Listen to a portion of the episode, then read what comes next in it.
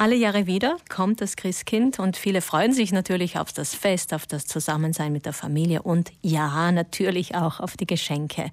Morgen Freitag beginnt sozusagen der Startschuss des Weihnachtsgeschäftes mit dem Black Friday. Das ist eine Kauftradition, die sich eigentlich aus den USA jetzt auch bei uns durchgesetzt hat. Und wer jetzt schon weiß, was er am 24. schenken möchte, der kann morgen günstig in den Geschäften, aber vor allem auch im Internet einkaufen.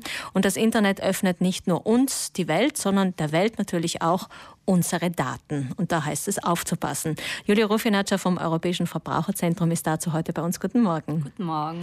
Frau Rufinaccia, wie erkennt man denn als ganz normaler User oder Userin, ob die Angebote auch wirklich echte Angebote sind?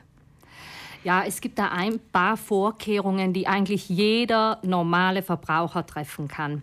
Zunächst einmal, wenn er es auf der Plattform kauft, oder kauft es auf der, auf, direkt auf der Homepage. Wenn er es auf der Homepage kauft, sollte er sich die Seite kurz ansehen. Das heißt, weiß ich überhaupt, bei wem ich kaufe? Das heißt, das Impressum, die Kontaktdaten und nicht nur ein Kontaktformular. Das ist, glaube ich, ganz wichtig. Gibt es eine Mehrwertsteuernummer? Gibt es Daten zum Unternehmen?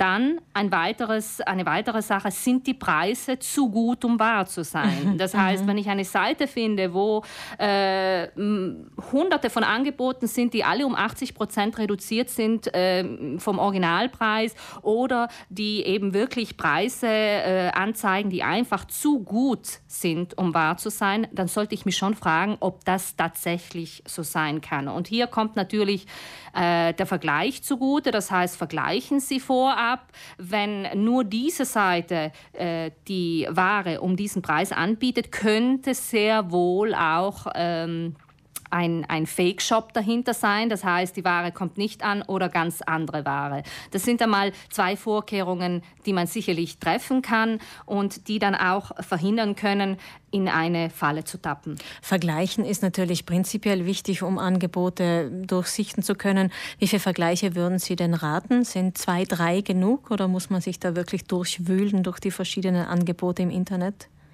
Na, ich denke schon, dass man hier jetzt nicht einen ganzen Tag verbringen sollte, um mit den Vergleichen. Und die Vergleiche können jetzt nicht auch, können nicht bis zum also können nicht alles sicherstellen. Aber ähm, besonders eben, wenn man überhaupt keine Ahnung hat, wie viel das Produkt kosten könnte, ist es einfach mal wichtig, sich einen Überblick zu verschaffen, mhm. äh, welche Angebote es zu diesem Produkt gibt und welche Angebote dann auch ernst genommen werden können. Ich glaube, darum, darum geht es ja, weil die Vorstellung sollte man schon selber haben. Äh, das heißt, wie viel möchte ich ausgeben und äh, Ganz wichtig, wie viel kostet das Produkt im Normalfall? Denn dann kann man sondieren, ob das Angebot zu gut ist oder ob es eben zu teuer ist. Oder seriös. Es gibt ja auch Käuferbewertungen. Da heißt es, ähm, man soll weniger auf die positiven achten, sondern eher auf die negativen Käuferbewertungen. Warum das? Ja, also ich muss sagen, ich bin immer sehr skeptisch mit Käuferbewertungen, besonders eben, wie Sie selbst gesagt haben, wenn es um positive Bewertungen geht. Bewertungen sind natürlich einmal subjektiv und können sehr wohl auch gefälscht werden.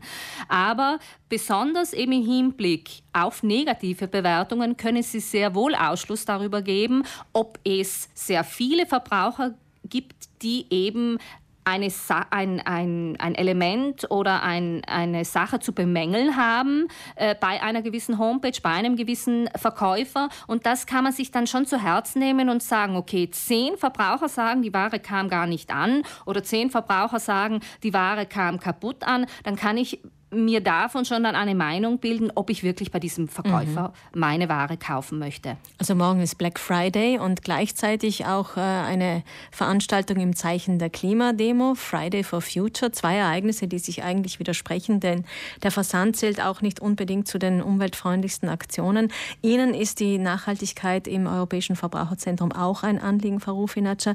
Im Onlinehandel kann man als Verbraucher auch nachhaltig denken und zwar wie? Ja, also wir versuchen jetzt eben den Verbraucherschutz und auch den Onlinehandel etwas nachhaltiger zu machen in unserer Beratung. So, das fängt ja an mit diesem Rücktrittsrecht. Es ist sehr wichtig und es ist äh, wirklich eine, eine gute Errungenschaft, dass es dieses Rücktrittsrecht gibt. Aber besonders zum Beispiel im vorweihnachtlichen ähm, Denken sollte der Verbraucher kurz überlegen, ob er wirklich das richtige Geschenk kauft. Das heißt, nicht, ähm, nicht mit dem Gedanken, ich kann es ja zurückgeben, bestellen, denn natürlich, die Rückgabe ist möglich, wenn sie innerhalb der gesetzlichen Fristen erfolgt. Aber die Rückgabe äh, ist natürlich für die Umwelt sicherlich eine Belastung, denn äh, es werden Waren äh, geliefert, wieder zurückgegeben.